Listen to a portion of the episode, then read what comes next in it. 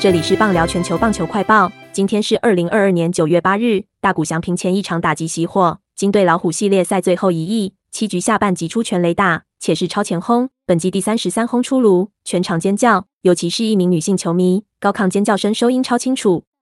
洋基金和双城赛的第二战，派出王牌投手科尔挂帅先发，缴出六点二局失一分的优质先发，另标出十四 K 完美压制。打线部分则靠着日籍游击手凯纳、法雷法的逆转满贯炮奠定胜机，中场以七比一击败双城。水手金主场迎战白袜，派出王牌投手卡斯提欧挂帅先发，开局连续飙出七 K，超越水手队队史最高开局纪录五 K，距离大联盟最高距离仍差二 K。大都会金派出地表最强右投迪格隆出战海盗，缴出七局五十分的优质好投。除了自身的鬼神表现，迪格隆也获得打线满满的火力支援。中场以十比零击败海盗，缔造单日二连胜，并做回国联东区的宝座。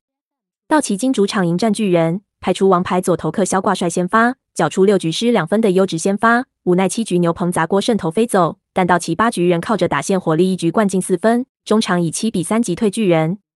这场比赛结束后，道奇分区封王的魔术数字 M 六。